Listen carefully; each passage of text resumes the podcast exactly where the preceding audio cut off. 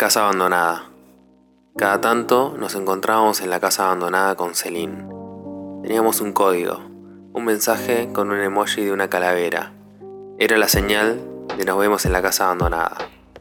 Era simplemente para pasar el rato, estar con alguien. A veces casi ni hablábamos. Era solo estar. Era nuestro lugar para fumar, hablar de la vida, putear, reír como imbéciles, ser fantasmas. No recuerdo bien cómo nació esta amistad con Celine, si es que podíamos llamarla amistad. En la vida real casi ni hablábamos, ni siquiera nos decíamos un hola cuando cruzábamos miradas en el pasillo del colegio. Nuestra amistad era como esas películas que te encontrás de casualidad haciendo zapping entre canales a la madrugada. Solo nos veíamos en ese mundo paralelo, la casa abandonada. Había muchas historias en el pueblo sobre la casa abandonada de la calle Blecker.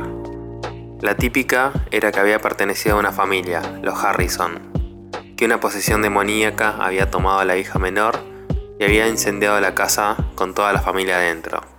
Si me preguntan a mí, eran puras historias para asustarnos de niños. Las historias más realistas decían que los Harrison se habían quedado en la quiebra por la crisis económica que golpeó a inicios de 1930 y que el incendio había sido una estafa para cobrar el dinero del seguro. Al final resultó que el incendio se fue de control y la familia terminó muriendo dentro. Lo que hacen las personas cuando no tienen nada que perder. Esa tarde era el funeral de mi padre. No había otra salida más que enviarle el mensaje con el emoji de calavera a Celine. Necesitaba esconderme del mundo. No podía ir a ese funeral. No iba a soportar ver a mi madre y a todas las personas llorándolo. ¿No es el funeral de tu papá? dijo Celine, dejando la mochila en el piso de madera desgastado. Sí, si quieres ir estás a tiempo, dije, buscando contacto visual. No lo conocía, pero tal vez haya buena comida, dijo Celine, sin quitar la mirada de su celular. Ayer me llegó tu mensaje. Saqué el celular y leí en voz alta. Algún día vas a tener que dejar de hacer lo que sé siempre. Y otro mensaje que dice, Recordá que te gusta el jugo de pera. Sí, respondió Celine. Estaba por salir a comprar a la tienda para no olvidarme de comprar jugo de pera. ¿A quién le gusta el jugo de pera? Dije quitando la mirada del celular. Con vodka es rico. Celine seguía con la mirada en el celular. ¿Y qué vas a tener que dejar de hacer? Dije, encendiendo un cigarrillo. Ayer me cogí al profesor de música de nuevo. Soy una pelotuda dijo Celine levantando la mirada del celular. ¿Me das uno? dijo extendiendo la mano pidiéndome un cigarrillo. ¿Por qué lo llamás? ¿Qué le ves a ese tipo? Está casado, tiene una hija, dije mientras le extendía mi cigarrillo encendido. Ya sé, era de noche, estaba en una fiesta con todos los adolescentes aburridos y me deprimí. Básicamente porque estaba aburrida a sentir algo alguna vez en mi vida. A veces me siento como entumecida. También estaba un poco borracha. Celine le dio una pitada de cigarrillo.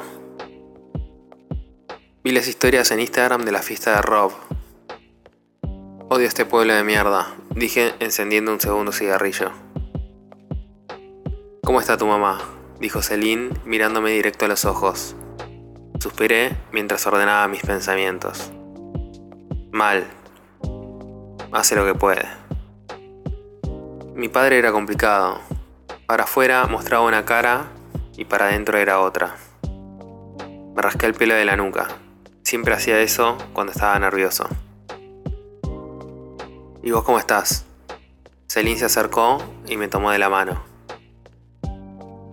Bien, dije como respondiendo automáticamente mientras daba una pitada al cigarrillo nervioso. Se hizo un silencio. ¿Está mal que sienta alivio? En parte, siento que desperté de una pesadilla. Bajé la mirada y apoyé mi cabeza sobre el hombro de Celine, mientras comencé a llorar sin darme cuenta. No, no está mal. Celine me acarició la cabeza. Hacemos lo que podemos no lo que queremos. Me quiero ir lejos, dije mientras me incorporaba y me secaba las lágrimas con la manga de la campera de jean. ¿Sabes las veces que quise irme a la mierda? Celine tenía su mirada perdida en la ventana. Todas las mañanas digo, hoy es el día. Pero termino no haciendo nada. Desde que mamá murió, siento que cuando vuelvo a casa no es mi casa realmente. Es la casa de mi padrastro y sus hijos.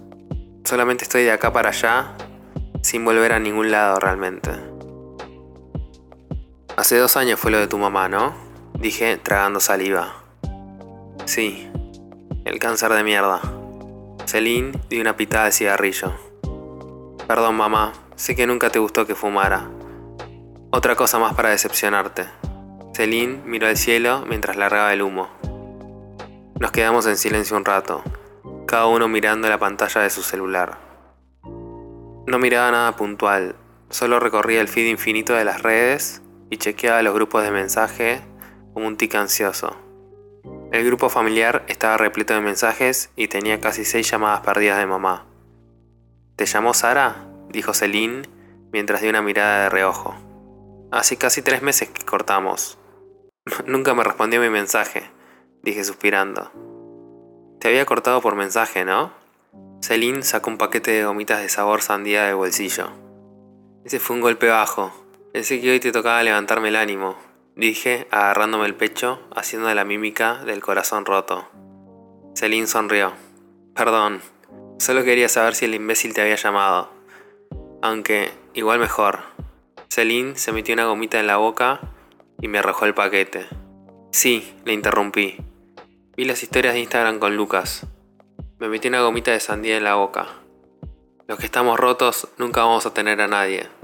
No podemos ni tenernos a nosotros mismos. No seas tan drama queen.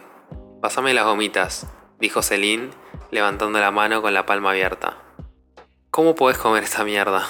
Le arrojó el paquete de gomitas a Celine. Son mis favoritas.